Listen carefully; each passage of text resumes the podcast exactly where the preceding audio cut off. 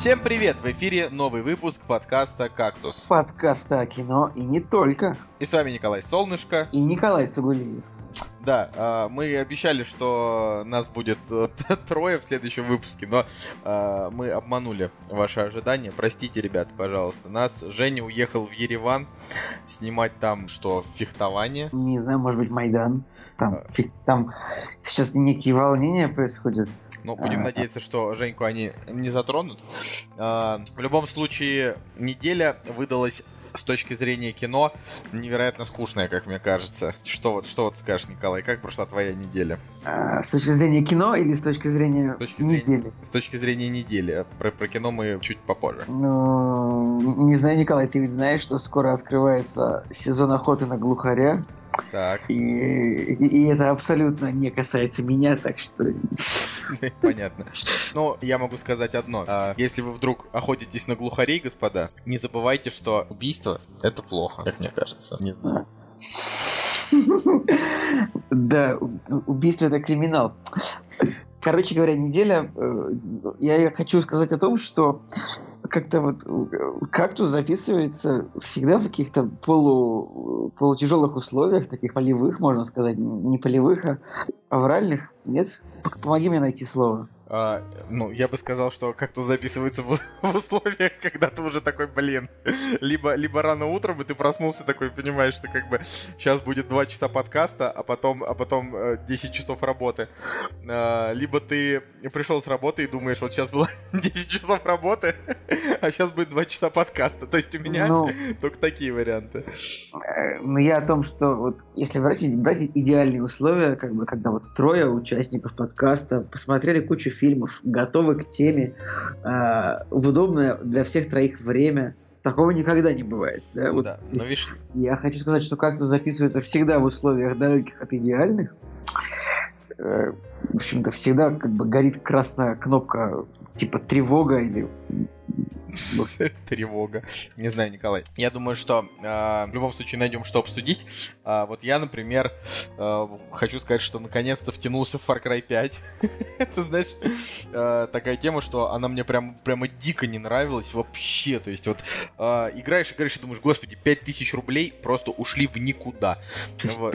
Far Cry а, на приставке он 5000 рублей стоит? Ну там 5000 рублей, э, та версия, которая еще DLC в себя включает. Но без DLC стоит типа 4100. Это тоже, знаешь, как бы дорого. А так, по-моему, 5100. Ну, неважно. В общем, э, я типа, как поклонник предыдущих Far Cry, что-то прям очень не взлюбил эту часть из-за там того, что некоторые вещи с прошлой части урезали, а добавили то, что мне, например, не очень зашло. Э, но надо сказать, что где-то часов через 15 игры она начинает уже нравиться. То есть... А, Часов э, через 15. Да, ну причем это, это понимаешь... По-моему, такая... средняя игра даже не длится столько часов. Не-не, ну слушай, Николай, наоборот. Сейчас в мире, э, когда, типа, все любят делать open world, сейчас я как бы, я не хочу сейчас ну, в, в, в игровую аналитику хорошо. лезть, но... Ну, если говорить не об играх, если говорить о шутанах вроде Call of Duty, они длятся по 10 часов. Ну, они там... И они самые популярные. Ну, ну, вообще, они могут длиться и по 6 часов, но там люди играют потом десятки часов в онлайн, понимаешь? А средняя такая вот игра на прохождение, она сейчас длится, ну, где-то часов 30, вот. А... Да, да, да, да, ладно. Да, серьезно. Я к тому, что... Если открыть сайт howlongtobeat.com, тот сайт, на котором а, можно узнать, сколько часов нужно потратить на какую-то конкретную компьютерную игру для ее прохождения, там как бы 30 часов, это будет очень редкая цифра вот, на полное прохождение основного квеста. Николай, я, конечно, ничего не хочу говорить, но э, среди нас двоих я играю в, нов... в новые игры. Вот я тебе могу сказать, что э, из э, тех последних игр, в которые я играл, Horizon, он где-то часов на 60, ну это как бы вот новая игра, ну там относительно новая 17 года, да. Э, Far Cry 5, она где-то часов на 40 вместе с DLC, может быть, еще и побольше будет. Э, Kingdom Come, которая новая, она там часов на 100, если не, ну, если не больше. Ну хорошо, эти вот огромные RPG-шки. Ну смотри, это... Assassin's Creed Origins где-то часов но на 60. Я сейчас, но я ведь сейчас открою статистику, и у, у, у, у кого снова взорвется жопа. Николай, а Wolfenstein где-то часов тоже на на, на 30. Ну смотри. Вместе с DLC Far Cry 5 написано, что он проходит за 15 часов. Ну, это ложь. Ну, то есть за 15 часов это, э, это видимо, без, без доп. миссий и очень бегло. Потому что на самом деле она довольно... Э, ну, и если все с первого раза проходить, она как бы тоже, знаешь, не самая простая. Там она довольно, довольно потная местами. Ну, короче, э, я вот так скажу, что то, что игра втягивает в себя после там 10-15 часов, это вообще ей минус большой. То есть невозможно совершенно, потому что тебе не нравится ни история, ни персонажи. Э, так как у тебя персонаж, короче, ну типа он неодушевленный практически, то есть в других, э, в предыдущих играх там ты играл за конкретного героя, который тоже разговаривает и так далее. Сейчас ты играешь просто за, за молчаливого чувака, которого все называют помощник, вот. И ты просто чувствуешь, чувствуешь себя каким-то дерьмом. Ну в том плане, что некоторые игровые журналисты говорят это наоборот, наоборот клево, что типа ты можешь себя с ним отождествлять, потому что типа, ну, то есть он, он ничего не говорит и своих мнений не высказывает, но все равно. И... Так что, Николай, э, не лезь. Как это? Не, нам не в игры. нам в игры, да. Не, ну я правда тебе я говорю. Я играл есть... в игры, когда ты, щенок, еще даже не знал, что такое игры. Ну ладно. Вот, Но вообще-то... Всего на пару лет. это, это не считается. Я алдовый геймер. Я закончил играть тогда, когда... Э, я начал играть тогда... Ай, да. Да-да-да, вот. Ну вот, а, поэтому моя... Мой вердикт будет, конечно, после окончания игры, а, но однозначно, однозначно очень, конечно, странное решение Ubisoft выбрали, создавая конкретно вот игру с таким минимумом сюжета, да, и с таким максимумом э, каких-то странных геймплейных решений. Если вы играете Far Cry 5, то обязательно напишите в комментариях вообще, э, как вам игра. Потому что среди моих знакомых она больше, большей части людей понравилась. Вот я один такой сижу, короче, на нее и ругаюсь. Так, такие а, дела, Николай. А у тебя что как? Слышал, ну, ты посмотрел что-то на этой неделе? Собственно, э, ничего нового, когда всем вокруг что-то нравится. А Николай Солнышко этим недоволен. Это правда. Это правда. Но я хотел сказать, что если игра правда начинает нравиться через 15 часов, это очень большой минус, потому что это как если бы сериал начал нравиться на третьем сезоне. Как, как, breaking, как Breaking Bad, да, Николай? Breaking Bad начинается сразу очень интересным. И я никогда не понимал, на самом деле, тех людей, вот и тебя тоже не понимал никогда, которые говорят, что вот сначала там не очень, а вот сезону к четвертому он становится хорошим. Он сразу сразу хороший. Я, к сожалению, хороший. так не говорил, потому что я да. бросил его на втором. Да, не дошел до четвертого, Николай. Вот четвертый неплохой там начинается, а пятый и шестой это вообще просто отвал башки. Вот так, что у меня происходит э, про кино? Я посмотрел пару серий Netflix-овского. Как, как, вот слово не очень да, такое для русского языка. Netflixовского. Netflixовского. Netflix. Netflix. Нормальное слово. Да они в Netflixовались. Можно какую-нибудь э, скороговорку придумать из этого. Значит, посмотрел я пару серий Netflix. Короче, вот этого вот. да, так. Я сейчас просто смотрю на себя воображаемое зеркало и недоволен собой. А, так. Сериал, который называется «Затерянный в космосе», Lost in Space. То есть это э, сериал, который снят по фильму, который уже был в 98 году. А фильм был снят по сериалу, который до этого уже был в 65-м. Опять а же... сериал был снят по книге, которая написана в 1872 а книга, да. а книга по наскальным рисункам. Все верно.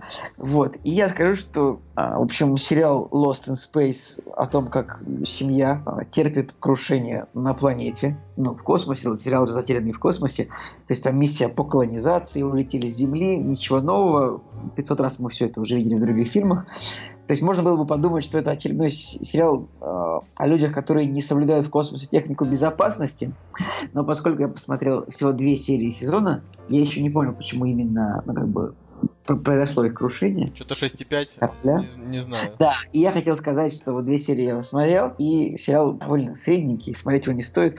Можно только отметить то, что... Можно только отметить очень высокое качество продакшена Netflix. То есть дорого, красиво, CGI, графон, операторская работа, пейзажи, все такое. А вот сценарий, актеры в этот раз. Ну, то есть, как бы первую серию э, снял Нил Маршалл, режиссер, который снимал достаточно полнометражного кино, а, например, там, хотя средние фильмы вроде «Псы войны», «Спуск», «Судный день», ничего никому это не говорит, зато потом потом он снимал несколько серий «Игры престолов» и «Мира Дикого Запада». Вот, теперь привлечен был сюда.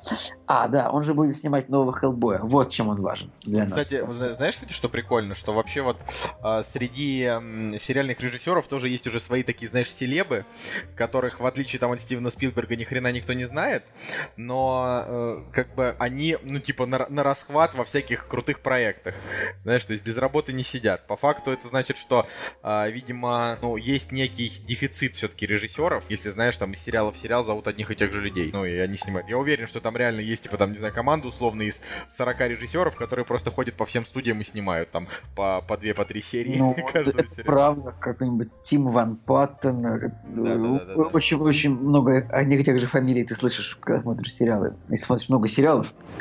Ну, это, вот. кстати, на мой, на мой взгляд, это, это довольно прикольно, потому что, типа, вот конкретно для этих людей, они, знаешь, там к возрасту, там, к пожилому возрасту, они сидят и думают, там, вот, я, скажем, я снимал там 9 из 10 классических сериалов нашего поколения, знаешь, вот это все.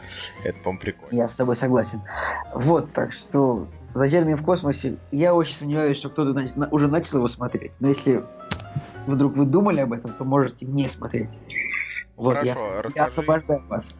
Так, дальше ты можешь спросить у меня про тихое место. Вот я, я... и хотел спросить. Единственное, что э, сразу нужно, нужно понимать о том, что, э, значит, Николай сейчас его, видимо, будет ругать, а всем он понравился, так что не выключайте, э, да. пожалуйста, на этом моменте я... подкаст. Мы сейчас... дальше будем говорить все равно о чем-то другом. Сейчас я обращаюсь, во-первых, к нашим слушателям, которые в комментариях уже написали, что тихое место всем очень понравилось. Э, я не хочу никого обидеть, но, опять же, мнения бывают разные. Мнение редакции может не совпадать, бла-бла-бла. Мнение Николая, мнение Евгения. Угу. Вот все фильм мне не очень понравился. Есть... Не очень понравился или вообще не понравился? Не очень понравился. И проблема здесь только в том, что отзывы и рецензии бежали впереди фильма. Это реально становится проблемой. Потому что уже невозможно посмотреть расхваленный всеми фильм э, так, чтобы не думать о том, что он всеми расхвален и чем же он такой хороший. То есть я уже это говорил, ты уже это говорил, все говорили, то, что ты приходишь на фильм, который при маленьком бюджете собрал много денег, э, у которого высокие очень рейтинги от кинокритиков, там 8,4 IMDb, о котором все сказали, что он хороший, ты приходишь, садишься в кинотеатр, и, и ты смотришь на него и думаешь, ну давай впечатли меня, докажи, чем же ты такой хороший. Ты смотришь его с этой позиции. А... Ну а если бы ты смотрел его не с этой позиции, а вот просто с позиции, прийти посмотреть кино, вот как мы шли там, не знаю, на прочь, примерно. Нет, на прочь мы шли с такой же позиции, и у проча это у проча. Если у Проча. У Проча это получилось. У этого фильма нет. Вот, и я объясню почему. Сюжет фильма вообще не уходит за рамки синапсиса. То есть, вот, э, если ты прочитаешь сюжет фильма Проч, то помимо, помимо синапсиса, который написан под фильмом, там еще будет очень много открытий, как бы неожиданных факт, фактов, твистов, развлечения какого-то. Сюжет фильма «Тихое место» вообще не уходит за рамки того, что написано в его синапсисе. Мне это очень не понравилось. То есть вот просто запомни то, что ты выйдешь из кинотеатра, не зная, то есть ты не получишь никакой новой информации, кроме той, которая была в синапсисе, серьезно. То есть э, это фильм с сюжетом короткометражки. Я, вот это одна из моих больших претензий к кино. Я очень не люблю, когда снимают кино по, по сюжету, который можно уместить в короткометражку. Был, такой, был такой фильм, например, «Во всем виноват енот». Ну, может, кто-то помнит фильм про Брайана Крэнстона, который ушел из дома и стал бомжом. Э, в принципе, да, фильм, тоже, фильм умещался в 15 минут. Я тоже не хочу никого обидеть, он многим понравился. Но сюжет фильма умещался в 20 минут на самом деле. Тут такая же абсолютно ситуация. Это, это, это очень смешно. Я просто помню, как, и... ты, его, как ты его ругал. просто очень сильно, типа. И в чем еще там очень... что-то срет ведро в полфильма. Да, да, три, ну, три, три раза это показывается в фильме. В чем еще большая проблема тихого места?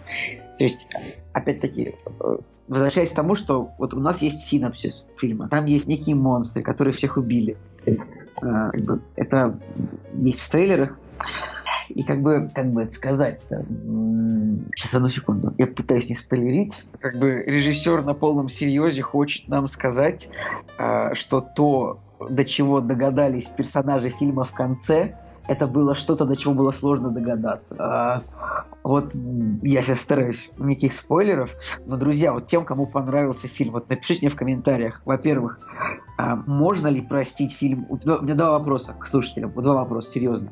Первый вопрос. Можно ли простить то, что фильм вообще по сюжету не вышел за грань того, что было написано в описании фильма? И два, можно ли простить фильму то, что режиссер на полном серьезе пытается, а, пытается нам доказать, что то, до чего догадались персонажи в конце фильма, до этого было сложно догадаться. Я тяжело сформулировал, но вы меня понимаете. Э, да, ну вот все эти моменты, типа напряжение, это все классно, я согласен, хорошо. Вот напряжение, э, такое вот качество съемки, вот находочки там с субтитрами, со звуком, это все круто, правда. Про это хорошо все.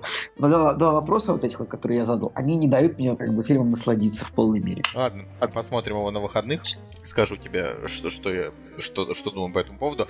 А мы вот, знаешь, а, последние две, недели, а, ну, в общем, в какой-то момент я сижу и понимаю, что мне осточертело смотреть драмы. То есть вот я, как бы понимаю, что вся информация, которую я получаю, это интервью Дудя, это, это тупые YouTube-видео, под которые я жру, а, и как бы и в основном всякие драмы. Я не говорю, что драма это плохо, но мне прям вот, знаешь, захотелось вот, ну, полегче, знаешь, вот захотелось вот менее менее тяжелых щей. И, и мы, короче, с Настей снова начали смотреть э, такой сериал, который называется «Бруклин 9.9». Угу. Э, просто фишка именно в том, что я оригинали, я очень сильно люблю ситкомы. То есть, э, как я встретил вашу маму, первые там пять сезонов, даже шестой немножко зацепить. Э, ну, то, то есть там а, абсолютно бездарный слив, но я об этом уже тоже 300 раз говорил, но как бы в целом я его люблю. Э, первые там 3-4 сезона теории Большого Взрыва были хороши. Э, ну, это сериалы из позапрошлой эпохи, знаешь, уже. Не, ну теория Большого Взрыва еще идет так. Я, я знаю, но ее же никто не смотрит уже. Я не знаю, может быть, те, кому за 45. Тебе смешно, кстати, ну, а так А 45 деле, уже близко, да? 45 уже близко, а рейтинги у сериала не падают, так что, может быть, ты в 45 еще и будешь. Знаешь, ты будешь сидеть в 45 перед телевизором и такой, блин, чё б глянуть? и ты тут раз, теория Большого Взрыва, там 73 сезон, ты такой, о, ладно. А, так вот, и э, подумалось, что Бруклин 9.9 я в свое время там сколько, два сезона посмотрел, очень мне сильно он нравился, но э, когда, ну типа, знаешь, очень много сериалов и вообще очень много увлечений, ты начинаешь вот именно конкретно, э, ладно, я не буду говорить за других, лично у меня почему-то сериалы уходят на там десятый план, когда там, не знаю, очень много непрощенных книжек, непройденных игр и непосмотренных фильмов, то есть сериалы у меня все равно это как-то вот, знаешь, ну типа в топе 5 на последнем месте, знаешь, по увлечениям. А, поэтому как-то вот долго к нему не возвращались, а тут прямо раз и залпом там посмотрели полтора сезона, и я должен сказать реально, что это на данный момент вот можно воспринимать как такую полноценную замену клиники, полноценную замену там городу Хищниц охренительному совершенно, который тоже был в такой в своеобразной э, заменой клиники. Полноценная, ты так говоришь, полноценная замена городу Хищниц, как будто кто-то кроме тебя смотрел город не, Хищниц. Не, ну чувак, ты, на самом город Хищниц, он как бы он, он, он топовый, у него там типа огромная аудитория, вообще очень крутой сериал. Просто, ну, типа, «Город хищниц» начинался как сериал про, э, типа, стареющих теток, которые спят с молодыми, а там, не знаю, уже к середине первого сезона и до самого конца он превратился просто в, в потрясный сериал там про, про друзей, которые живут в маленьком американском городе, и он очень крутой, и там очень много э, классных актеров из вот как раз первого эшелона, то есть там из, э, из там, из сериала «Друзья», просто голливудских актеров всяких там, типа Дженнифер Энистон, знаешь, там в камео в нескольких сериях. В общем, это все очень круто, но неважно. А, просто эти сериалы, это как, которые без, знаешь, без смеха за кадром, просто сами по себе очень смешные. Но вот Бруклин 9.9 это, это, так, это такое, знаете, произведение искусства, когда ты ты действительно удивляешься тому, насколько хорошо и смешно они сделали. То есть там шутки реально угарные. Вот э, уже для человека, который там, я не знаю, посмотрел сотни комедий, присытился всем возможным юмором, когда уже, э, не знаю, когда уже не смешно практически ничего, что называют комедией, потому что шуток новых не придумывают. Здесь э, операторская работа и сценарий, они создают просто невероятный угар. Это очень классно. Но самое крутое в этом еще во всем, что это э, местами интересный полицейский детектив такой даже. То есть они там действительно расследуют какие-то дела. Э, и постоянно меняют, грубо говоря, декорации, чтобы, ну, чтобы зрителю не было скучно смотреть на одно и то же на протяжении там нескольких сезонов. Поэтому, если вас не тошнит от Энди Сэмберга, я знаю таких людей, которых тошнит от него. Я, я, я его, кстати, терпеть не могу, но я, ну не так. Это я про, про тебя я это искал. Ты просто не любишь э, двух самых нормальных молодых актеров: Джеймс Франк и Энди Сэмберг, охрененные пацаны. Э, Джеймсу Франк, по-моему, 44, молодой актер. Ему там 39, наверное, не больше. Вот. Короче, короче, ребята, если вы не смотрели ну, еще и вам хочется чего-то смешного, обязательно. Это просто вообще супер-супер-супер. Так что это то, что я хотел сказать, да, там про эту неделю. А вообще, Николай. Я, я хотел тебя прервать на секунду. Так. Им, кстати, обоим по 40. И, Сэм, и, Сэмбер, и Сэмбергу, и, и Франко. 40 еще молодой. Ну да, это правда. Я хотел сказать, и мне понравилась э, твоя ремарочка о том, что все факты ты узнаешь из интервью Дудя. Это на самом деле невероятный феномен в том смысле, что люди, правда, узнают что-то из интервью Дудя и ходят и рассказывают всем вокруг. Вот, например, один мой товарищ недавно, э, один мой товарищ всю неделю ходит и говорит, Цикало 5 часов в день смотрит сериалы. 5 часов в день Цикало смотрит сериалы. И вот, вот он ходит и говорит, Цикало 5 часов в день смотрит сериалы. Каждый день сериалы. 5 часов Цикало. Кстати, вот благодаря... И, и, любой, подожди, и любой факт из интервью Дудя можно... И любой факт, который вскрыт, получается, можно так ходить просто и всем говорить, что будто фига, нифига себе, блядь, Сукала 5 часов смотрит сериалы. Николай, это я не прям знаю, очень, как... Это прям очень важная информация. Я не знаю, да. как в твоем мире, но в моем мире все смотрели интервью Дудя, и поэтому э, обсуждаются они только в духе, ну как тебе интервью, ничего. Или было клево, или не очень. Я вот хочу сказать по поводу, по поводу этих интервью, это уже знаешь такая, Николай, это как пост, это как пост-ирония. Типа, э, сначала ты, э, ну, типа, обсуждаешь интервью Дудя, а потом ты э, обсуждаешь факты из интервью Дудя. Да, реакцию на интервью Дудя. Э, тут зато ну, недавно ну, недавно на их Москвы Антон Красовский, ну, неважно, НТВшник такой, может кто-то помнит, сказал, что Дудя, э, аудитория Дудя это 14-летние идиотки и 40-летние недотраханные женщины обоих полов. Жесть какая, так и сказал? Да.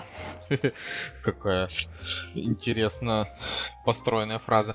Ну ладно, а, на самом деле главное это новость этой Николай, недели. ты считаешь себя 40-летней недотраханной женщиной обоих полов? Я-то однозначно. Просто главное обоих полов.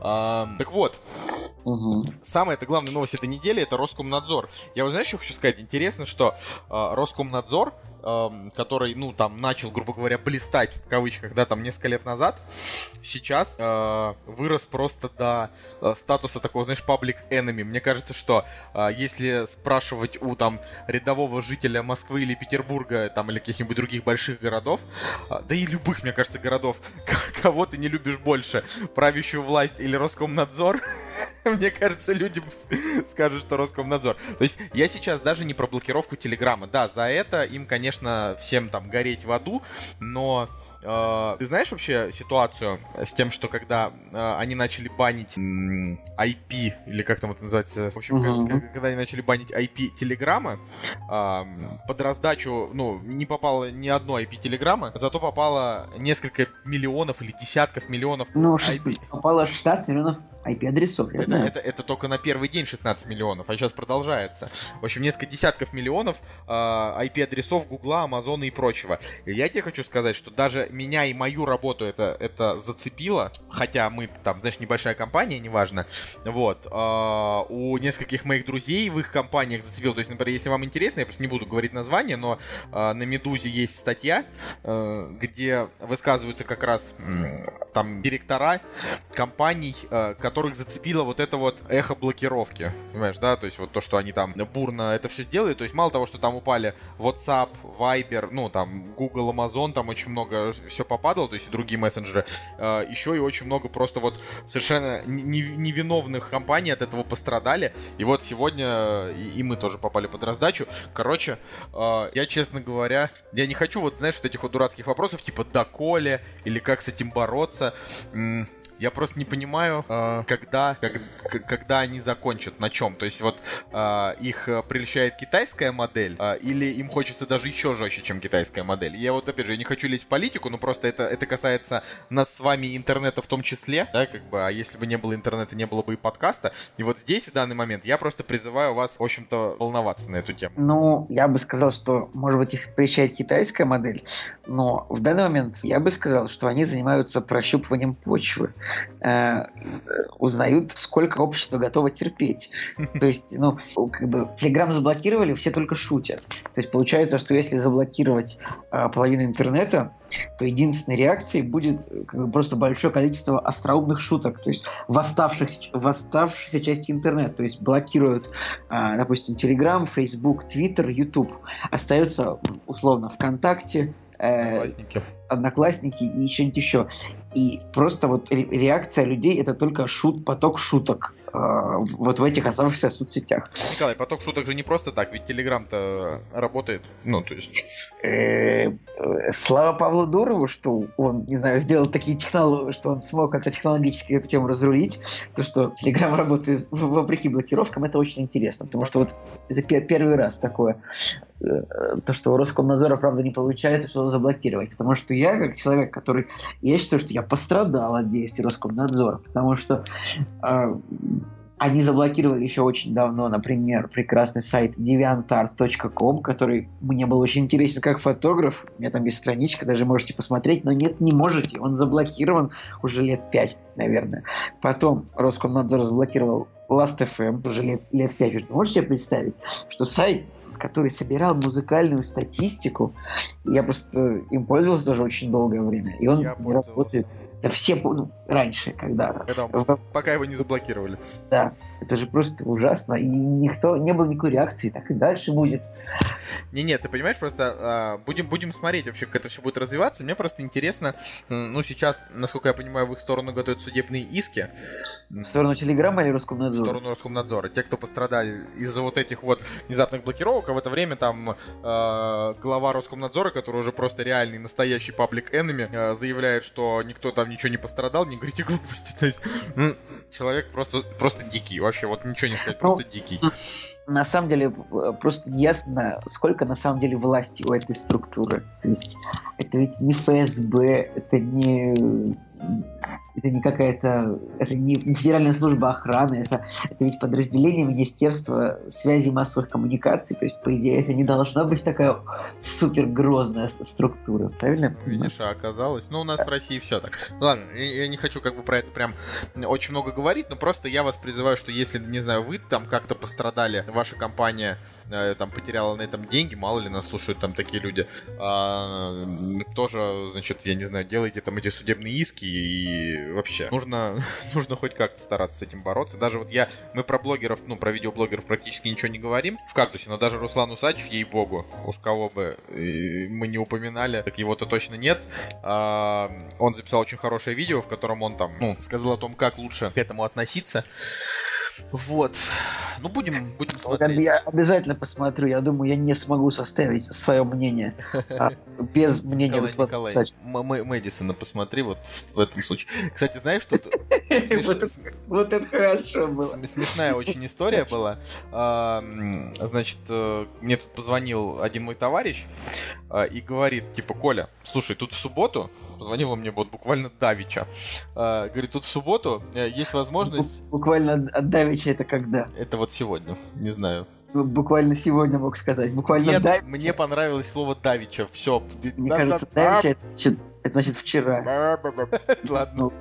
Короче, а, да, видимо. Правда, если Давича значит вчера, значит сегодня. Мне позвонил а, чувак. Нет, ты прав, хорошо. Давича это сегодня, но да, вот, не... вот даже я оказался прав. Господи. Николай. Ладно, э, позвонил товарищ и говорит, есть в субботу возможность встретиться э, с э, Дмитрием Пучковым, который гоблин, там, позадавать ему вопросы, вот у меня будет конференция, э, хочешь, типа, на нее прийти? Я такой, нет. Типа, Мне, мне не очень интересно. Ну, то есть, мы же как-то брали у Гоблина интервью, это там, где, это там, где Николай задавал хорошие вопросы, а я застеснялся и ничего из себя выдавить не смог. Ну, как интервью? Это был такой экспресс-вопросник после фильма «Хардкор». Не, ну, конечно, после, после того, как... Короче, да, слово интервью, оно сейчас немножко по-другому воспринимается. Просто задали несколько вопросов, а, но забавно, что мне вот, например, Гоблин как-то вот резко перестал быть интересен. Не то, что симпатичен, но он как бы просто перестал быть интересен. Слушай, просто э, у, у Дмитрия Юрьевича Пучкова можно не брать интервью, а можно, можно как бы его просто сочинить, потому что я знаю вот просто все, что скажет Гоблин по любому вопросу. Давай вот я спрошу у тебя вопрос, как будто, как будто ты Гоблин, а ты мне ответишь. Э, да. Дмитрий, Дмитрий, Юрьевич, Дмитрий Юрьевич, скажите, пожалуйста, вот как вы считаете, э, блокировка Telegram положительно или отрицательно повлияет влияет на ситуацию в стране. Разблокируют, значит, так и надо. Тот бы так и сказал. Блин, а ну, будет интересно узнать, если он правда что-то такое говорил. Не, вообще, один мой знакомый а, сказал очень хорошую фразу, очень грустную. Он сказал, что интернет — это одна из немногих вещей, которые Россия могла гордиться. Ну, типа, наши IT-проекты, наши диджитал-проекты, а, наши интернет-стартапы. И то, что делает Роскомнадзор, это просто уничтожает это. То есть он просто топчется. Мало, то есть мало того, что сначала он, грубо говоря, топтался на э, том, что сделали там иностранцы, то, чем нам нравится пользоваться, а теперь он топчется на том, что сделали уже наши, то есть Telegram и вот это вот все вот эхо блокировок, которое задело и Skyeng и прочие, прочие, прочие компании. Это, знаешь, знаешь, это как, это как взять пистолет и выстрелить себе в колено. Я бы сказал, я, я бы сказал, это как взять пистолет, а выйти в толпу э, и выстрелить себе в колено. Ну, вроде, да, согласен. Вот. Ладно. Э, я думаю, что на этой радостной ноте можно перейти к премьерам. Вот и они! Премьеры недели! Премьерный день 19 апреля 2018 года. Я на самом деле даже не знаю, зачем я говорю каждый раз дату, потому что вы слушаете подкаст уже, когда эти премьеры идут, но, не знаю, может быть, а, для будущего, если вы будете слушать, например, этот подкаст, скажем, в 2020 году, вот вам будет интересно знать. Слушай, ну, ну есть такое? слушатели, которые иногда переслушивают подкаст. Не, я, там, я не об этом, я о том, что, ну, есть те, кто, допустим, не слушали, а слушают подкаст, э, скажем, не знаю, месяц назад, месяц, месяц вперед они слушают подкаст месячной давности или через год, например, и вот они узнают о том, что вот такого-то там, не знаю, апреля такого-то года. Эта информация абсолютно бесполезна, но ладно. Я, кстати говоря, я вот недавно зашел в, iTunes подкаст, ну, на страничку нашего подкаста, и там наш подкаст аж 4 отзыва. Серьезно? Да. Ничего себе. От на знакомых самом... людей или от незнакомых людей? Я не знаю. Это... Ничего себе. Четыре отзыва. Это что, мы за три года ни хрена так заслужили? Ладно, а, фильм «Тренер». Режиссерский дебют Данила Козловского. Сценарий тоже частично Данила Козловского. Продюсер Данила Козловский. В главной роли Данила Козловский. Прям как The Room. Вот это хорошая ассоциация, я никогда и не думал. Мы все думали, что как бы Данила Козловский это русский Том Круз, но оказалось, что это русский Томми Вайсу, да? Не, ну, Данила, кстати, вот интересно даже, кто Данила Козловский ну, в любом случае, я бы сказал, что это какой-нибудь русский м, Крис Пратт, только не, не играющий в комедиях. Даже не знаю, сложно сказать. Кстати, вот интересно было, как раз-таки послушав Цикала, это мы снова обсуждаем, да, узнать, что Вуди Харрельсон не так дорого стоит для съемок. То есть, в принципе, э, можно... Николай, ты вообще можешь себе представить, что Вуди Харрельсон 150 тысяч долларов стоит сняться как бы в одной серии сериала? 150 тысяч долларов Вуди Харрельсон. Это вообще это, это очень дешево, очень дешево. Я на самом деле в это не особо верю. Мне кажется, что э, мне кажется, что Цикало выдал плохо проверенную информацию. А, кстати, Маль маленькие цифры. Николай, я тут а, решил почитать эти отзывы, которые про подкаст. А, в одном из них написано, а, решила написать в первый раз. Слушаю вас около года, Цигулиев огонь. Видишь? Подожди, откуда тут написано не огонь, а типа... Ну, типа, там... Типа смайлик, ну, рокерс. Да, только там написано Цигулеев. так что теперь, Николай, я буду называть тебя Цигулеев. Черт, я вот думал, как можно еще твою фамилию по-другому. Цигулеев, это неплохо. Это неплохо. Вот. А, Да, короче, видишь, тут еще пишут, что не теряйте собственного мнения в наступающую эпоху цензуры. И вот это правда, Да, на самом Николай. деле. Скорее Эпоха- всего. Эпоха, эпоха цензуры уже здесь.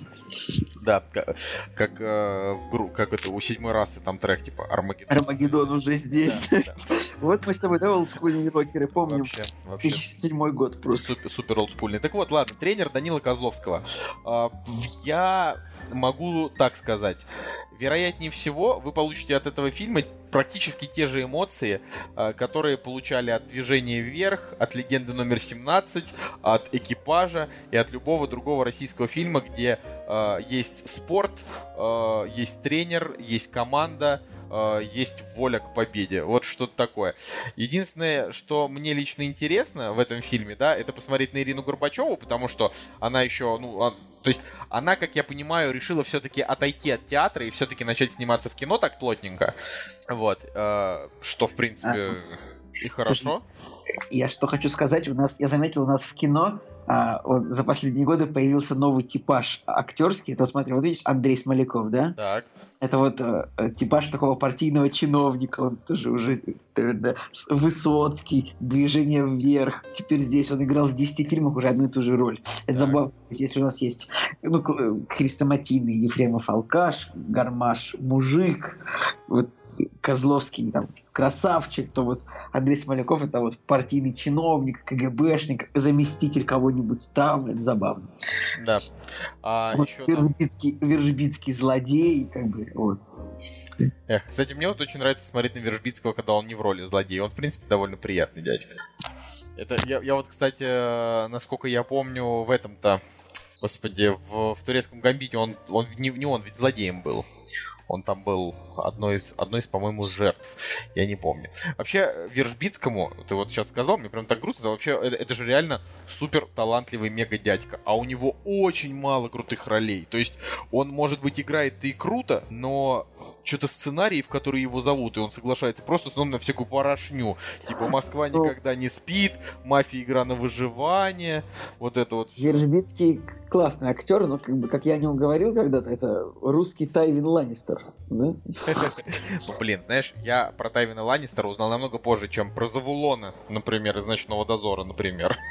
Ладно. Это тоже верно. Короче, э, на тренера я в кино не пойду, и вам тоже советовать не буду. Серьезно, не пойдешь? Нет, ну а зачем? Мне не А интересно. ты движение вверх смотрел? Нет. Нет, не смотрел, потому что, Николай, я хотел на него сходить с тобой, когда приехал в Петербург, а ты на него уже сходил, псина. Так что, Вы представляете, друзья, это, это доказывает нам а, только то, что никогда не знаешь, от кого тебе прилетит удар в спину. да, да, даже вот от человека, с которым ты Даже Просто- подкастера. просто практически три года вообще вот с ним ведешь подкаст, даже, скорее всего, три года и ведешь.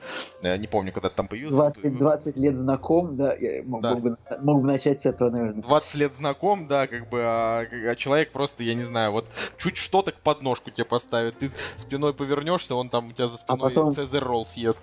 А потом се- себе в колено выстрелит. Да, вообще, то есть это абсолютно, абсолютно ни- никакого вообще понимания действительности. Ладно, я не... Меня по- немножечко пугает в тренере то, что что-то отзывы, ну, то есть не отзывы, а что-то рейтинги пока что до сих пор скрыты, хотя фильм уже идет, э, кажется, Целый день.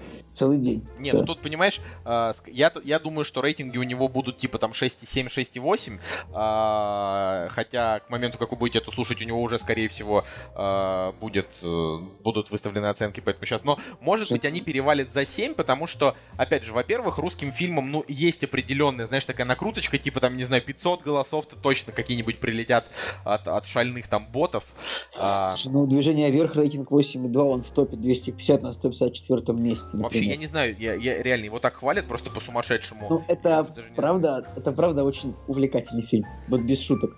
Ладно, я, я соглашусь. Ну, короче, посмотрю, посмотрю. Хорошо, наверное. Не знаю, просто мне спортивное кино нравится смотреть в кинотеатрах, да, вот как-то дома, не знаю, не заходит. Ну ладно, в общем, я на тренера в кино а, не пойду, хотя я только что сказал, что люблю такое в кинотеатрах, потому что уже сказали, что от движения вверх эмоций побольше, я уж лучше на него как бы время потрачу. С другой стороны, если мне прям очень захочется посмотреть на то, как Данила Козловский снял, снял кино, может быть, конечно, и гляну. Но опять же, я не буду одним из вот этих вот, э, не знаю, миллионов людей, которые сделают ему кассу в кинотеатре, потому что э, я, у меня нет никакой на, на эту тему там отрицательной позиции. Просто э, мне бы, наверное, хотелось, чтобы больше снимали про что-то вот, э, не знаю. Ну, то есть вот у нас какие-то крайности. Либо мы про спорт, либо мы про чернуху-бытовуху. А, либо а, про войну, либо про ментов и бандитов. Либо про войну, либо про ментов и бандитов, либо какие-то дурацкие фантастические антиутопии с дерьмовым А. сюжетом. Вот такие. Подожди, и еще есть тупые комедии. Ну да, да, и тупые Причем- комедии. А, не то, что тупые комедии, а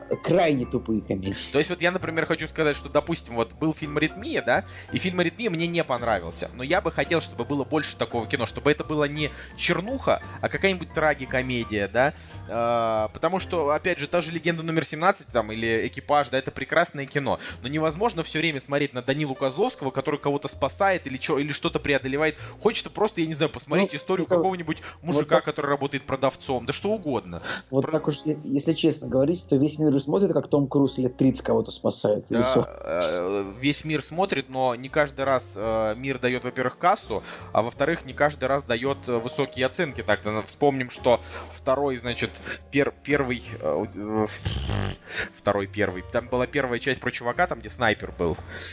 Это Джек Ричард, да, вот первый Джек Да. Ричард был хороший, а второй, например, все просто растерли. Он действительно был Плохой. был очень плохой. Да, вообще непонятно, как после такой хорошей первой части вторая такая паршивая. Ладно. В общем, тренер.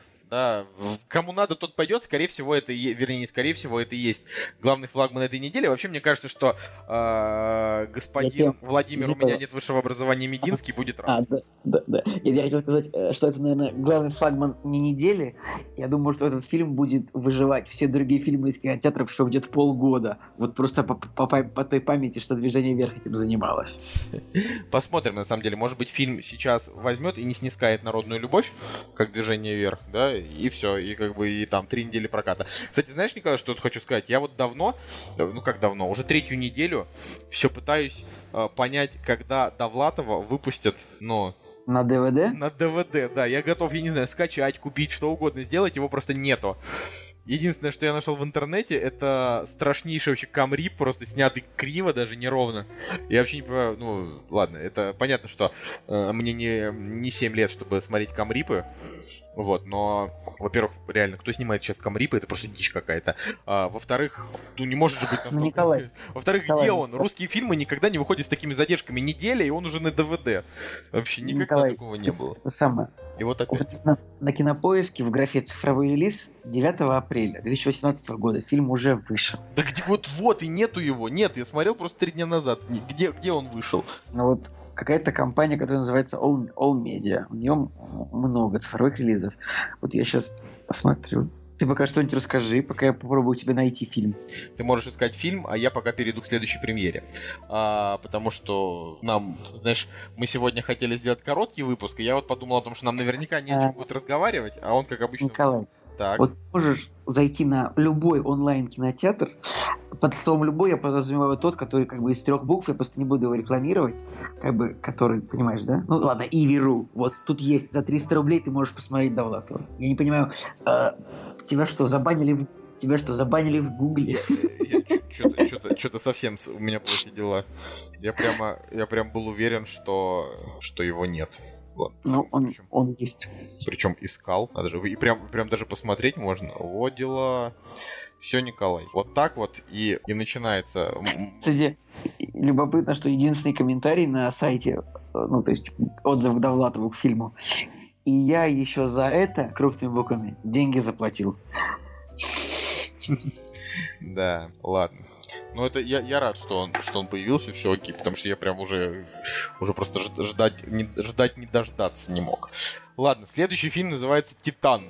А, у него уже а, 5 на кинопоиске, 4.9 на MDB, но да и плевать, я его даже вообще смотреть не буду, ничего, но черт возьми, у него такой трейлер, ты просто, просто смотришь, и реально, я вот, ребят, советую, если вы, ну, типа, не следите за именно, ну, там, не знаю, за всеми новинками там, что выходит, и не отсматриваете трейлеры, вот обратите внимание на Титан просто, чтобы угореть. Слу- Первый- Слушай, а я, а я что-то не понял.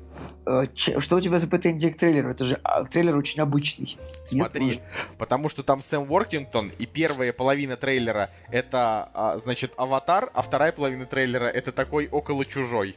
То есть это, это, да, я согласен. и это просто, и это, это вообще у меня, у меня даже слов возмущения нет. Это какой-то как-то прям даже смешно, то есть какой-то абсурд. Ну, типа, то есть это реально собралась команда из там тысячи человек, там, не знаю, гримеры, монтажеры, операторы, звукорежиссеры, вся вот эта шобла, и они все собрались и сняли и сняли вторичную хренотень с э, довольно Короче, неплохими актерами. Ну как, ладно, Кор- Штука в том, что этот фильм это реально понат... э, как бы понатыканные штампы из других фильмов, то, что мы уже видели 500 раз. И каждая фраза, которая произносится в трейлере, типа «Земля умирает», «Мы летим на другую планету», «М, «Мы придумали способ, как вас сделать сверхлюдьми», это уже где-то было. И самое смешное то, что э, вот по, по постеру фильма, то есть это тот фильм, который цепляется всеми, как бы, за все ниточки, как бы, на которых можно лишний рублик заработать. То есть Сэм Ворсингом в скобочках «Аватар», как бы,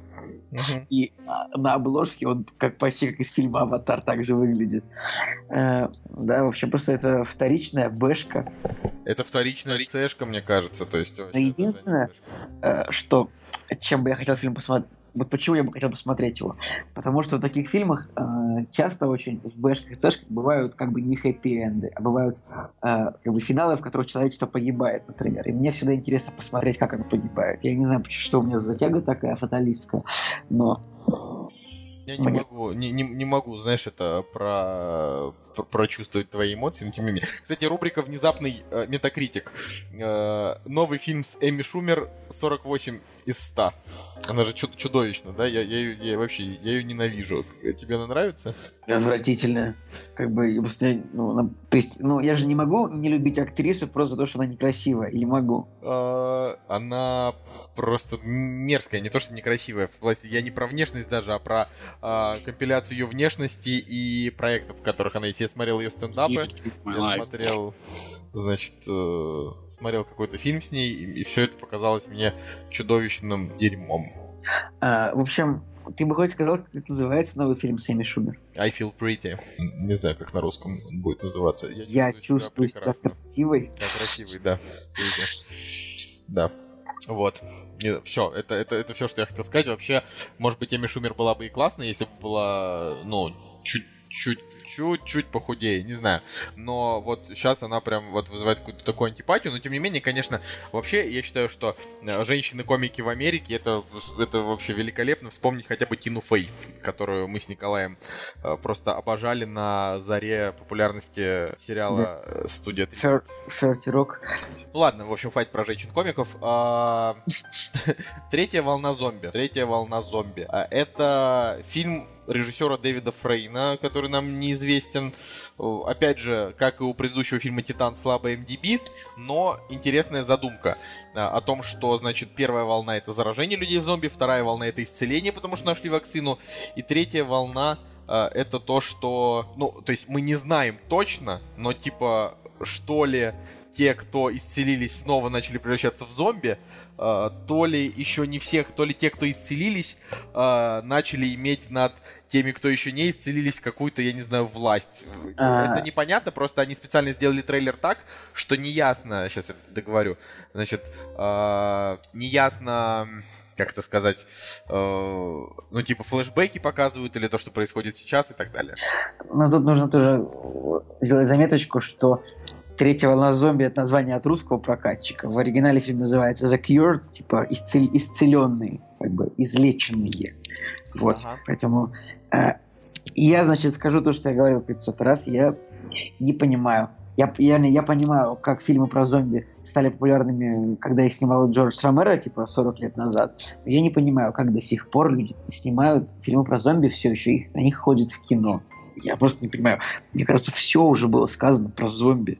Ну, почему, Николай? Это вс- всегда можно найти что-то новое. В конце концов, э, никто не верил, что можно снять про зомби что-то крутое, а потом вышел э, «Добро пожаловать в Зомби-ленд», да? Так же он назывался. Так он назывался. Короче, не знаю, это просто я не люблю, не люблю эти фильмы, и мне как-то дискомфортно, может, я боюсь, что меня укусят на самом деле, и я стану зомби. Ну, Николай, если ты станешь зомби, то тебе это будет уже пофиг. Человек человеку волк, а зомби зомби зомби. Вот. А, ну, я, я на него, опять же, в кино даже и не планирую идти. А, Чем еще фильм интересен? Тем, что фильм ирландский, как бы не британский, не американский, а ирландский. И тут почему-то нету никого из семейства Глисонов. Как так? Я еще что хотел сказать, что главная героиня это Эллен Пейдж, а мы тут недавно играли в мозгобойню, и там был такой, э, значит, вопрос визуальный. Там, типа, значит, на картинке была нарисована э, Эллен Пейдж, а, и там было написано, значит, Эллен, и э, слово Пейдж было, ну как это сказать, ну, типа, закрыто, да, табличкой. А Там даль- была страница там нарисована. Не-не-не, там просто была Эллен Пейдж, и э, фамилия ее была закрыта. А рядом была нарисована как бы она, а сзади нее, похожая на страницу еще она, еще она, еще она, и типа, типа много их. Вот. И тоже было закрыто, тоже было написано Эллен, а второе слово было закрыто. И мы сидели командой и думали, написать Эллен Пейдж, типа страница, или Эллен Бук. В итоге мы написали Эллен Бук, и мы взяли балл. Вот. Мгм. Так что Ну, да. Ладно, а, следующий фильм это «Точка невозврата». Розамунд Пайк, Джон Хэм, Марк Пелигрино, э, не знаю, из таких прям, ну, Дим Но- Дин Норрис, это чувак из как раз во все тяжкие, насколько я знаю. Да, а, у фильма супер невнятный трейлер, а, из которого понятно, что, значит, ситуация это типа какого-то, значит, разбитого жизнью мужика отправляют в Бейрут для того, чтобы вытащить из плена его друга. Да, и по трейлеру какая-то хренотень, а у него, ну и как бы по оценкам людей пока ничего не ясно, но они не очень высокие из тех маленьких, что есть. А, а вот Метакритик хороший. Метакритик хороший. Тоже у фильма очень ограниченная аудитория. Но, с другой стороны, вообще самое главное, что в этом фильме это сценарист. Это сценарист Тони Гилрой, который э, писал па- парочку частей Борна. Кажется, какую-то часть даже снял. Я вот сейчас, сейчас уточню. Да, автор, сценария, автор сцена- и сценарист фильма. Э, Тони Гилрой, он, с ним- он э, сценарист идентификации Борна, превосходства, ультиматума. Так что, Ага. вот. Вот. а, я смотрел из его фильмов в качестве режиссера, смотрел картину «Тревожный вызов» с Холли Берри. Ну, он такой, ничегошный, на семерочку. Так, А. ты сейчас говоришь про режиссера фильма. Я Про говорил Брэд- тебе А, ты про я сценариста? говорил про сценариста. А, ну вот, а я, я вот про режиссера Брэд Андерсон, то есть для меня он практически, э, ну, практически неизвестен, он сериальный. Э, ну вот «Тревожный вызов» я видел, «Подпольная империя» видел несколько серий, и сериал «Грань» тоже я смотрел. А из вот его полнометражных работ я ничего не видел. Там была «Обитель проклятых». А, ну в смысле, кроме «Тревожного вызова», там была еще «Обитель проклятых», э, был еще фильм «Полуночь, «Полуночное солнце». Ну, в общем, к сожалению, ничего про него не знаю.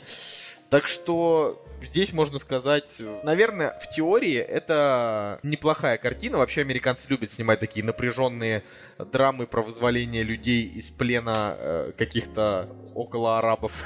Да, да, да, это, это тоже такая, такой сю- сюжетный скелет очень классический. Да. Вот. А, Ладно, следующий фильм «Опасный бизнес» э, с э, Джоэлом Эдгертоном и Шарлиз Терон. Мне вот, кстати, Джоэл Эдгертон, вот не могу никак заставить себя его полюбить, хотя вроде актер неплохой. Он в тренде такой модненький. Он такой сам по себе, знаешь, у него такая, он, он такой немножко дерзкий, немножко интересный, но последний фильм, э, который я с ним смотрел, это был фильм «Черное место», мы с тобой, помнишь, на него ходили? Мгм. Вот, такой, не супер, не супер кинцо. Вот, э, однако до того, как он вот так вот раскабанел, он еще, значит, э, и- играл в фильме «Странная жизнь Тимоти Грина», а я этот фильм прям очень сильно хвалил в свое время, то есть он меня прям очень тронул, он такой, такой прям добрый, диснеевский, охрененный фильм, с которого там, не знаю, и поплакать, и посмеяться, и вообще все, что нужно. Но э, там он как бы и не запоминается, именно конкретно его актерская роль. А, вот. Ну что, есть тебе что сказать про опасный бизнес, Николай? Хочешь ли ты на него сходить или нет?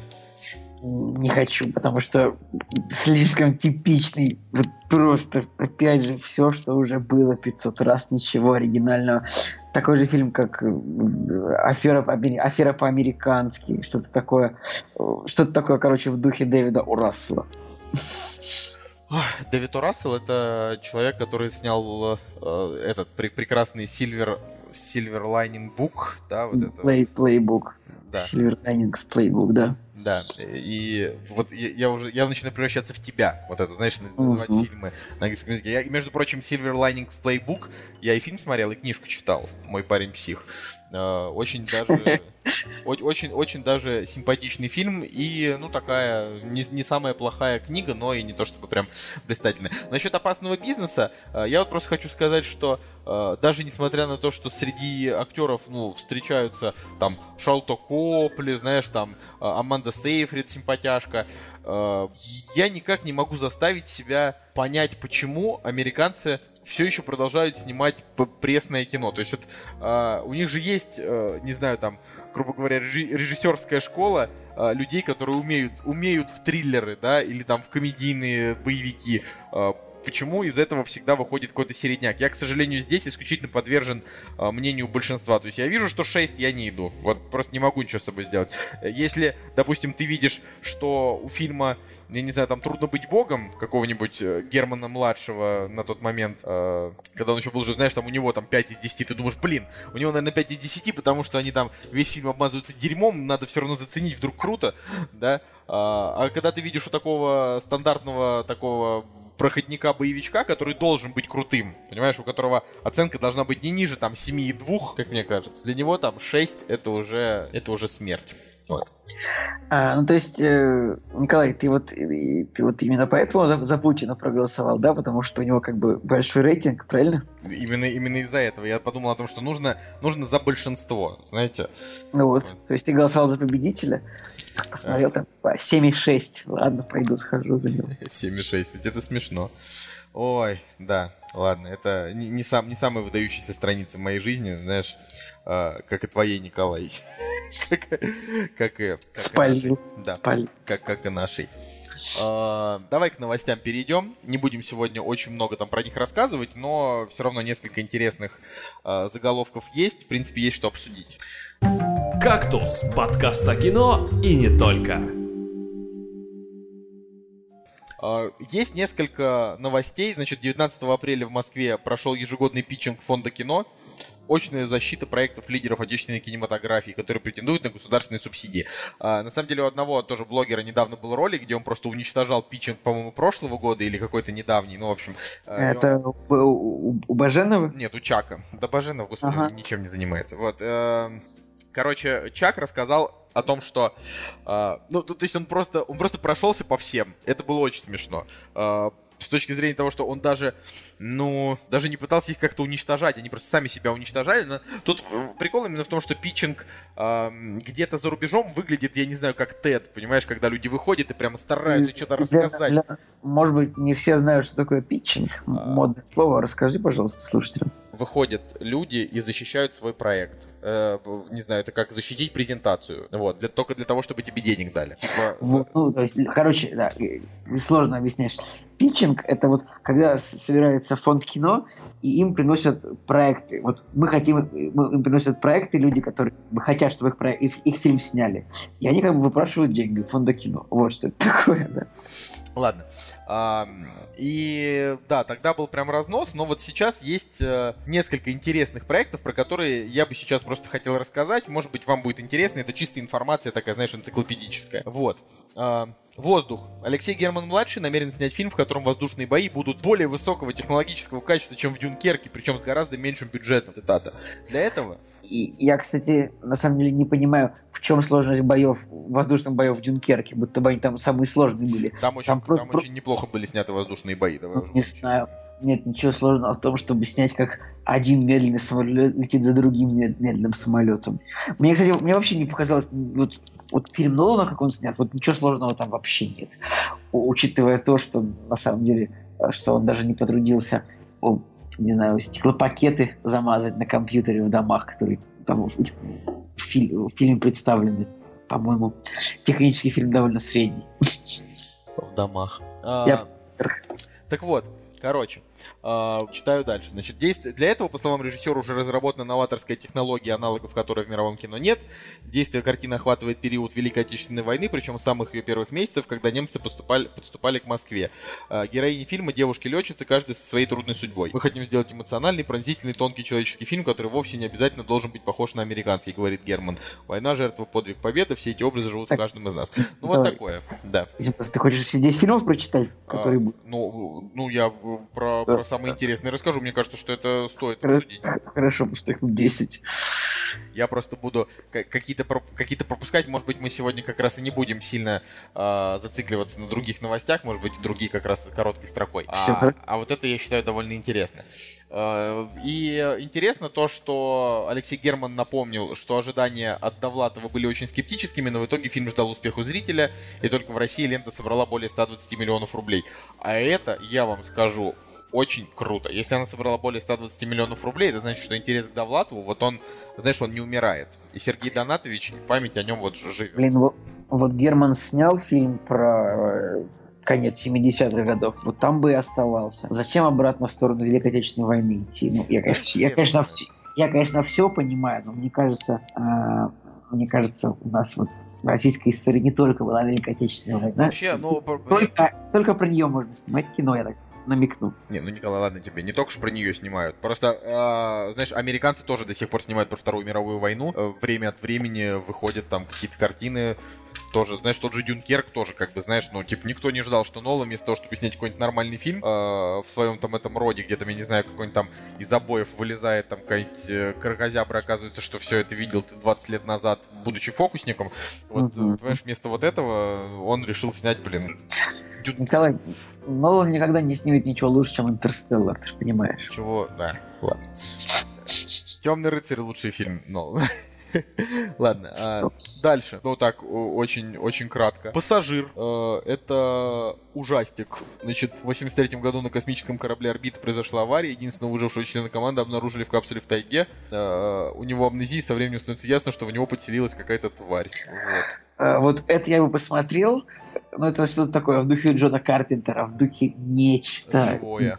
Живое, жив- живое, чужой, в общем, как обычно, подворованы все идеи а, из голливудского кино и, скажем так, э, сварены в, в хорошей крепкой клюкве. Ну, я бы это посмотрел, на самом деле. Дальше. Паркет. Мужчина и две женщины не виделись 25 лет, и вот встретились на юбилее клуба танго. Он знает, что болен и скоро умрет. Мне интересно, ну да, вот. Но неожиданно вспыхивают чувства, образуется любовный треугольник, и все постоянно танцуют танго. Интересно то, что с этим проектом уже выходил на питчинг э, его режиссер. В прошлом году получил поддержку на разработку сценария, сейчас вот он, видимо, получит поддержку на разработку самого фильма. Ну, это звучит как что-то необычное, да? Ну, то есть не про войну, не быдло, не странная антиутопия. Ну, то есть, как бы, э, любовная драма, мелодрама. Да. Я, я, я люблю мелодрамы, так что может быть. Дальше. Гуляй, Вася 2.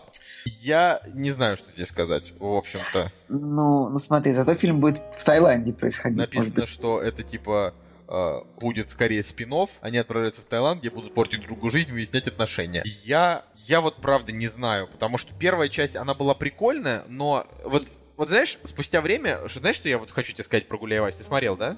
Мы Нет. смотрели. А, ты не смотрел. Посмотри. А, Гуляй Вася, она, ты же помнишь, я никогда не помню, с кем я смотрю Да, в кинотеатрах. да, это, это. это, это надо, это надо как бы принять, понять и простить. А, так вот, Гуляй Вася, он всем понравился, но это фильм, который как бы вот он, как же это сказать, вот он уже на грани с горько, понимаешь? То есть вот вот еще чуть-чуть и горько. Прям вот, грубо говоря, еще полмиллиметра и было бы уже плохо, но было хорошо. Я- А я забыл, а мы все в подкасте считаем, что Горько это чудовищно же, правильно? А, ну, я считаю, что горько это чудовищно, конечно. Ж- Женя, насколько я знаю, тоже не, не не поклонник. Ну, хорошо. Что, гла- главное, что на- нашлись, да? Да, уже не двой- двойка фильма стоит. Ну вот, видишь, тем более. «Жених 2». Создатели сиквела этой популярной комедии представили экспертам фонда кино остроумное видеообращение Сергея Светлакова, который с прибаутками и шутками напомнил собравшимся, что первая картина была сделана без поддержки фонда кино и все равно стала кассовым суперхитом. Так что вторая часть может быть еще прибыльнее. Жених, это, насколько я помню, что-то там про какого-то немца, который приезжает в русскую деревню, все пьют водку, вот это все. То есть это то же самое, что Горько, поэтому, знаешь, как это говорят, легко можно дропать. Так погоди-ка, а в первом женихе играл Светлаков или он только записывает играл, видеообращение? Играл, играл, играл, да. А я вижу, что нет. Да, в первом женихе он играл как раз а, бывшего а, а, мужа. Я, да, у фильма, рейтинг, у фильма рейтинг 3,9. Я что хочу сказать, что я как бы жениха не смотрел, но трейлер я видел, наверное, раз 45. Ну, не знаю. Вот мне кажется, что я, что я ходил. А, все, это фильм, это фильм не Злобина. Все понятно. Помнишь там, я даже не знаю, как это вот напомнить. Ужасно. Типа, этот фильм, он просто совершенно в диких количествах совершенно в диких количествах этот трейлер транслировали просто везде. Понимаешь, и в какой-то момент уже стало от него прям ну совсем тошнить. Вот. А далее я просто пытаюсь найти интересное, так что все рассказывать не буду. М-м, в раю правды нет. Значит, четыре комнаты, игра, телефонная будка, коллектор, бешеные псы. Это референсы нового триллера с Константином Хабенским, Ксенией Рапопорт и Сергеем Гармашом. Фильм будет о любви, предательстве и лжи. Весь сценарий состоит из 15 диалогов, каждый из которых представляет собой законченную историю, но в итоге они складываются в цельный рассказ. Блин, интересно. А, сценарий написан Александром Цыпкиным. Это, как это сказать, э, Александр Цыпкин, он сейчас, в общем, очень попсовый, э, значит, ЖЖ-блогер, который там выпускает книги и всем нравится. Просто чтобы ты понимал. И у меня даже одна книжка его дома есть, называется «Женщины непреклонного возраста». Он угу. довольно, довольно попсовый. Что ты говорил интересно? Интересно, как в этот фильм впишется Гармаш в образе полицейского или кого он будет играть, скорее всего. Который бьет. А, я тут, кстати, знаешь, интересно, мы сейчас с тобой записываем подкаст, я записал сторис, типа, что вот мы записываем подкаст, и там будет про Роскомнадзор, и мне сразу двое наших с тобой общих друзей такие, типа, отправили, ну, какого черта, типа, политика, что, зачем? Общий, да? Ладно, да. сейчас расскажу. Общий. А, ладно, а, дальше. Точка отрыва. Режиссерский, Николай, режиссерский дебют Александра Петрова. Да, блин, этого Александра Петрова уже невозможно. Везде это хуже, чем Козловский. Романтический Причем... экшен про скейтбордистов-экстремалов. Причем, ну, Козловский хотя бы всем нравится, а Петров просто везде он бесит. Я не откажусь от своего мнения, что он меня бесит. Просто так странно. Это так странно и совершенно не хочется его смотреть. А, ну и осталось еще просто про два рассказа. Значит, а первая экранизация романа Виктора Перевина о молодом человеке, который входит в мир вампирской элиты и борется со, своими внутренними демонами. Фильм практически готов, снято почти все сцены, идет монтаж. Первую свою роль в кино здесь играет рэпер Оксимирон, который напишет часть музыки, режиссер Виктор Гинзбург, тот же снял что Generation P. Я даже боюсь себе представить, на самом деле. Не боюсь, я уверен, что фильм будет как бы коммерческий успех, ну, благодаря тому, что все пойдут на Оксимирона посмотреть в кино, мне кажется. Он просто соберет, мне кажется, сумасшедшее количество денег. Мне кажется, это будет первый кинофильм, который можно будет в Олимпийском крутить, все будут его смотреть. Короче, что, что вот мне хочется сказать. Я Generation P люблю. Первый раз, когда посмотрел, мне не понравилось, потом прочитал книгу, э, пересмотрел и понял, что это охренительно, что это прям вот, вот как в книге, так и в фильме, потому что поначалу я реально не понял, почему там половина событий в фильме происходили, что происходили. И вообще сейчас, ребята, вот если вы не смотрели или не читали Generation P, вот прочитайте. То, что сейчас происходит в современной России, это вот просто Generation P, это очень круто. Мой самый любимый момент, который я часто цитирую вообще в жизни, это типа, э, если хочешь задавать себе какие-то вопросы, просто бери большую иголку и херачи ее себе в руку, пока желание задавать а, вопросы не отпадет. На самом деле, я так скажу тебе, почти любую книгу, в которой описывается, э, сатирически описывается какой-то э, полудиктаторский или полностью диктаторский режим, вот, не знаю, Орвел берешь и говоришь, вот это прям про современную Россию. Э, Николай, Generation P это про Россию 90-х. Ну, ты не сравнивай. Это про Россию 90-х, про зарождение э, рекламы, про эксперименты рекламы не, с я... наркотиками. Это же... Ты, ты сказал, что это происходит сейчас, да? И ну, в общем, ну, ладно. Я понял, хорошо, ладно. Ну тогда просто было. Ну, я к тому, что я, я скорее про какую-то философию, знаешь, происходящего, а не про... Не, не, не про времена. Ладно, неважно. В общем, э, я читал книжку «Ампир В» тоже, и надо сказать, что мне не очень нравится эта книга. Даже даже, наверное, это одна из самых таких вот неудачных книг Пелевина, что я читал. Я читал много у него. Там последние там годы я не читаю, когда он там начал выпускать раз в год по книжке. Но там в свое время, не знаю, ну, книжек 10, наверное, я точно прочел. А, и Ампер В, она скучная, она реально в основном про такую очень-очень такую балабольную философию, которая ни на чем не основана, но как бы уже понимая режиссерский почерк Гинзбурга и как он снял Generation P, уже можно понять о том, что, ну, типа, Ампер это будет такой полу, полуфильм, полуприход. Он будет очень напоминать Generation P, э, и мне кажется, что там Мирон Янович в роли злодея будет, будет неплох. Но просто, просто сценарий Кстати, там неинтересный. Еще хотел сказать, что я терпеть не могу, когда фильмы наполовину состоят из приходов наркотических. То есть мне прям, я прям не получаю удовольствия от того, когда мне показывают, что герой обдолбался, и вот он там видит все фиолетовым, или стены разъезжаются, или всякие люди в монстры превращаются. И сейчас я понял, что я в этом выпуске не сказал про кино вообще ничего хорошего. То есть мне не понравилось просто ничего, и мне все не нравится. Ребята, извините, пожалуйста, бывает такое тоже. Николай, вот когда тебе будет вот 40 лет, и ты сядешь смотреть теорию большого взрыва, вот тогда тебе уже жаловаться будет как бы, может быть, и не, и, и, и не время. А сейчас жалуешься Николай, в удовольствие. Вот как Цикало у, у Дудя сказал, в России надо жить долго, поэтому 45 это еще немного.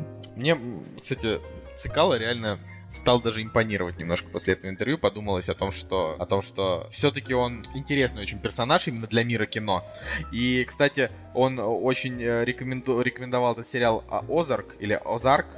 А, про, я про этот сериал, кстати, тоже читал там некоторое время назад. Если кто-то из вас смотрел Озарк, напишите в комментариях, потому что у меня бывают уже вот эти вот волнами сериалы. Может, кто-то из вас как бы прям сможет его продать нам и другим тоже слушателям нашим, которые придут в комментарии. Это же прикольно. Ладно, последний это анимационный фильм Руслана Людмила. Все, здесь ничего интересного.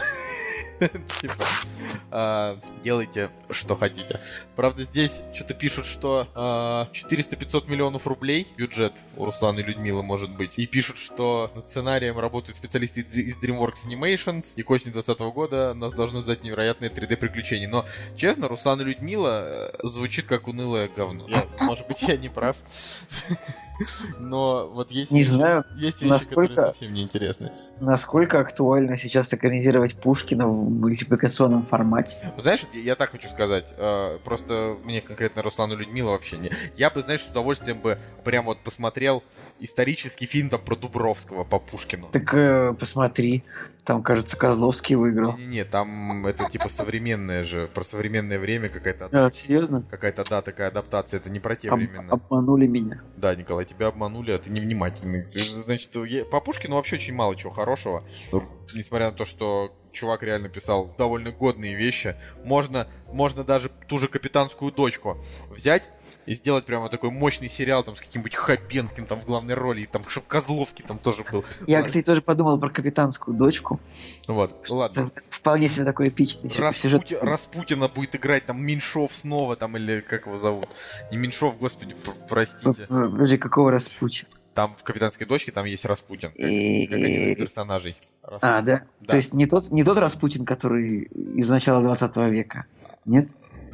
Вот сейчас... Капитан- Капитанская дочка просто происходит во время восстания Емельяна Пугачева. Пугачева, господи, господи, Пугачева. это где-то где на Простите. 300 лет дальше. Ну Не ладно. Простите. Простите, конечно, Пугачева. И Пугачев там одну из центра... он как бы один из центральных персонажей. И вот Пугачева будет играть, значит, этот, как его наш, ну, ну, ну этот мужик, который и в американских фильмах тоже играет, э, и в русской адаптации этого Юрий Родины. Колокольников. Да не Колокольников, да этот, в «Миссии невыполнима 4». Как? А Машков Машков, господи, все, да. ты сказал, этот мужик. Ну я вот... Машков.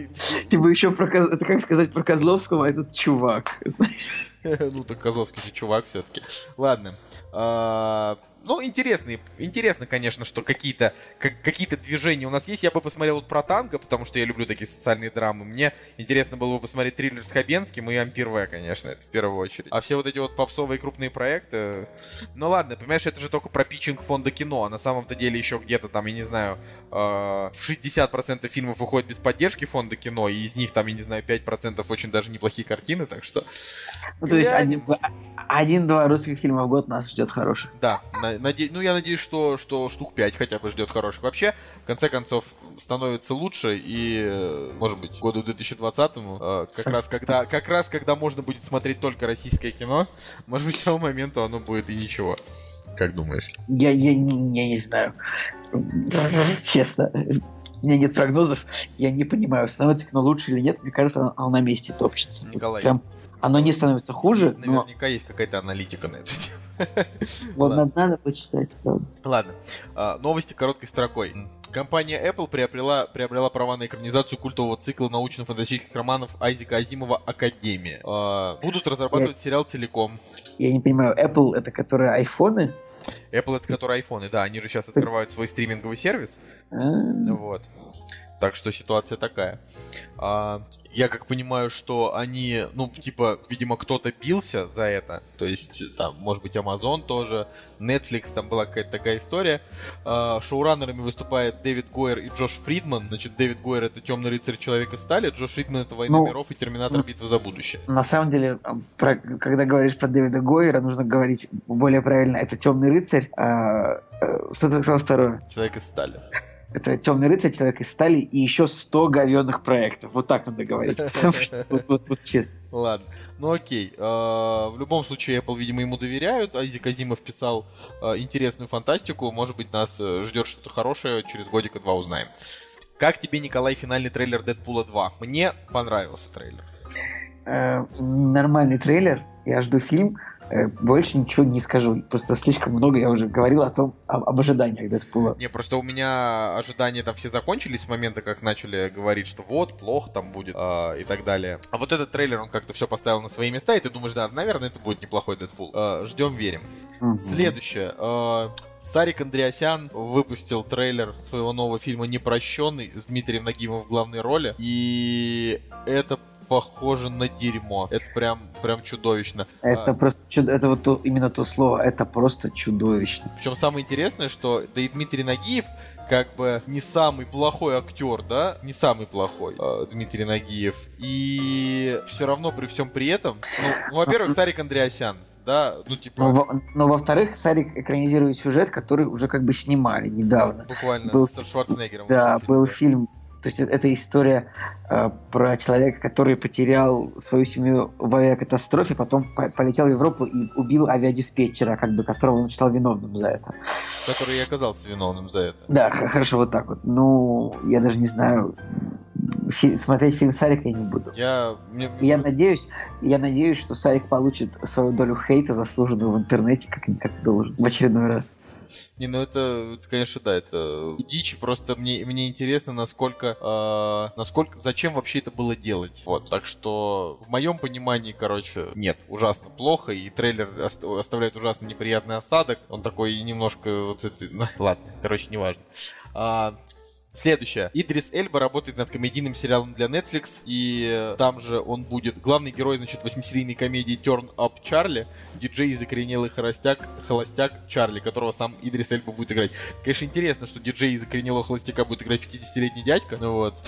Ну и Десема выглядит, прик- выглядит хорошо. Выглядит своих- хорошо, но он просто старый Ну уже. ты, ну ты же знаешь, что чернокожие актеры не стареют. Вот сколько лет Сэмюэлю Джексону? Он уже лет, он уже лет 30 выглядит на 50, а по-моему ему 74. Нет, Нет, мне кажется. нет, ему не 74, но он ему там за 60 точно. Ему, 60 ему 69. Ну, 74-69. Да, одно и то же. Вот, ладно, это, это, это интересно. Вообще, э, Идрис Эльба, он же играл в этом сериале Лютер, который все... А, играл, он играет до сих пор в сериале Лютер, э, который все очень сильно хвалят. Э, Это, типа, британский сериал. И я вот все никак не могу решиться, смотреть его все-таки или не смотреть. Ну, как, наверное, скорее всего, я не буду его смотреть. Но просто, знаешь, когда, ну, типа, Идрис Эльба уже становится прямо суперизвестным чуваком, и ты понимаешь... А, вот он, кстати, я как понимаю, в этом году то ли прошел, то ли пройдет его последний сезон этого сериала. То есть прикол в том, что, во-первых, у сериала очень высокие оценки, а во-вторых, когда Идрис Эльба это человек, которого ты там, не знаю, допустим, знаешь по Голливуду, а тут его прям, ну, много, да, можно там прям в сериале посмотреть. То есть для поклонников это вообще хорошо. Вот. Но ты, как я понимаю, тоже про этот сериал не знаешь ровным счетом ничего. Нет, я знаю, что есть такой сериал, что у него высокие рейтинги, что у него много сезонов, Ну, Кстати, там ну, у него Эльба. не очень большие серии, там сезоны по 4 серии, по 5. Вот такие небольшие. Короче, интересно, а в комедии, ну, может быть, будет еще одна хорошая комедия, вот как я говорил про Бруклин, прекрасно же. А, далее, Стивен Спилберг будет снимать, значит, с Warner Brothers э, фильм первому игроку, ой, первому игроку, простите, с, будет после первому игроку приготовиться, будет снимать э, фильм Черный ястреб, а это фильм по комиксу. Вот, э, главный герой истории маленькой группы пилотов асов, которая обитала на тайной базе и наносила стремительные удары, удары по вражеским силам нацистов. Возглавлял команду таинственный Черный ястреб. Вот. Ну тут недавно, кажется, даже в кактусе у нас было выложено о том, что Стивен Спилберг стал самым кассовым режиссером в истории кино, как бы, по-моему, хотя, по-моему, это всем очевидно, и так было. ну ладно. Я думаю, что это будет еще один успешный фильм Стивена Спилберга, в чьем а успехе я по -по -по посмел сомневаться применительно к фильму «Первому игроку приготовиться». Как я рад, что ты, Николай, идешь в попу с, с, со своими прогнозами к первому игроку, потому что первому игроку это 10 из 10. Это лучшая картина вообще всех. Ну, как бы, в, в, в, ну, вообще нет. Ну, 8. 8 из 10. Просто, в, это просто... В штанах у тебя 8 из 10, а фильм это 10. Просто, это, это, это просто хороший фильм. Это отличный фильм. Ох, я прям жду не дождусь, когда вот он ну, выйдет, чтобы купить его на Blu-ray. Мы же знаем, как легко тебя купить, просто закидав, закидав тебя в лицо отсылками. Ты такой, это же стальной гигант, это же Джокер, это же из Кубрика, и все, и ты куплен. Так что просто фильм просто тебя смог обмануть. Про Спилберга очень... Э, я еще и книгу прочитал, и книга тоже прекрасная. И буду говорить об этом каждый раз, и мы даже тематический выпуск еще поэтому сделаем, и ты даже вот ничего не сможешь э, этому при противопоставить. Ладно. Да легко, я могу саботировать, если ты будешь так на меня давить с тем, что этот фильм сам будет. Не, не придешь просто в выпуск, да? Ну, типа я того. Буду, буду один рассказывать. Буду говорить, вот, ладно. А, интересно, знаешь, как, как говорится, интересно из комментариев люди пишут, что эм, это Черный ястреб, это просто пилот э, времен Второй мировой. Э, так что по факту это будет такой же фильм, как все остальные фильмы Спилберга про Вторую мировую. То есть, ну, типа, масштабный, с пострелушками. Ну, это же комикс DC. Да. Ну, просто, знаешь, DC, они же не только про супергероев, у них там, ну, и просто всякие истории были.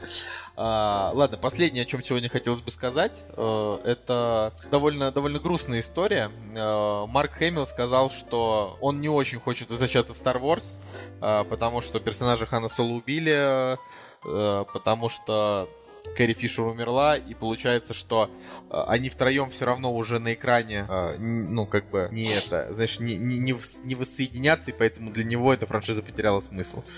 Вот. Я, честно говоря, подумал о том, что... Ну, то есть, это действительно очень грустно и трогательно, но я подумал о том, что очень обидно, что они все-таки пошли по этому пути и выпилили реально сначала Хана Соло, потом Люка Скайуокера. Наверняка, знаешь, если бы Кэрри. Фишер не умерла, может быть, и Лея бы погибла в, там, в девятой части и все. Ну, мне кажется, что здесь была бы такая ситуация, если бы они как бы никого из них не выпилили, то все бы говорили, вот, только и могут, что паразитировать на старых персонажах, которые э, были известны раньше. А мне кажется, что это очень смелое и правильное решение. Конечно, от него горько на сердце и больно, то, что все, все герои погибли. Ну, как бы, кроме Леи, ну, Лея было на самом деле. Как бы обидно, что сценаристы решили убить всех персонажей классической трилогии. Но это вот такое сильное, крепкое мужское решение, мне кажется. Да это Блин. не сильное крепкое мужское решение, это сильное крепкое дерьмовое решение, потому что э, они могли бы, знаешь, м- они могли бы вообще уйти от этих персонажей, создавая новые Звездные войны, э, просто сделав для них камео, грубо говоря, что они там где-то кому-то помогли, где-то дали совет, и фанаты бы остались счастливы, вместо того, чтобы превращать восьмой эпизод в такую хренотень. Но у тебя восьмой эпизод это 10 из 10, чего я никогда не пойму. Вот, так что я в твою голову лезть не буду. Да, конечно, только этим и занимаешься постоянно. Вообще, это, это, это неправда. А, ладно, я очень жду, что Марк Хэмилл, что Марк Хэмилл на самом деле сыграет Весемира э, в сериале по Ведьмаку, но Почему-то мне кажется, что этого не произойдет, но если, это будет очень клево. Потому что, потому что он на него похож. так что так я скажу. Пишите в комментариях, если вы считаете, что Марк Хэмилл похож на, на Весемира и мог бы вообще клево его сыграть. Че, Николай, mm-hmm. заканчиваем на сегодня наш подкаст. Ну, вероятно, да. Вот. Я думаю, что... Время, на... время, время позднее. Трейлеры уже обсудили. Новости тоже. Да, все вот как это топовая тр- трейлерная аналитика на сегодняшний на, на сегодня закончилась. А, так что хорошего вам, господа, всем вечера. Да, друзья, самое главное, пишите в комментариях про тихое место, ответ на те вопросы, которые я задал. И слушайте нас и дальше. Да, интерактивчик. А, вообще, вообще, вот, действительно, слушайте вы нас там в выходные, или в будни, или когда куда-то едете на работу, там, или с работы. А... Мне кажется, ты сейчас переложил э, на кактус текст песни дискотеки аварии, типа «Пей пиво на заре», «Пей пиво перед сном», «Пей пиво за столом», все такое. Я просто хотел сказать, что я надеюсь, что э, без ваших, Николай, остроумных шуточек, я, я очень надеюсь, что э, вам нравится то, что вы нас слушаете, и продолжайте слушать нас дальше. Николай, ну разве может не нравиться кому-то слушать подкаст, у которого 12 оценок на а, iTunes подкастах и 4 отзыва? Мне кажется, что... Причем у нас рейтинг 4,5 балла, там 11 пятерок и одна двойка. Кому-то мы не понравились. Мне кажется, что этот кто-то может э, купить себе огромный дилд. Ладно, э, с вами был... Более, более того, мы можем подарить ему огромный дилдо. Разыграем его в конкурсе. Знаешь, это конкурс среди наших хейтеров. Ладно. Это будет, это будет дилдо, вы понимаете, в форме чего. Блин, Николай, ну какого черта? Ладно. Э, с вами был Кактус Подкаст. Меня зовут Николай Солнышко. Меня зовут Николай Цугулич. Всем пока. До следующей недели. Всего доброго, друзья.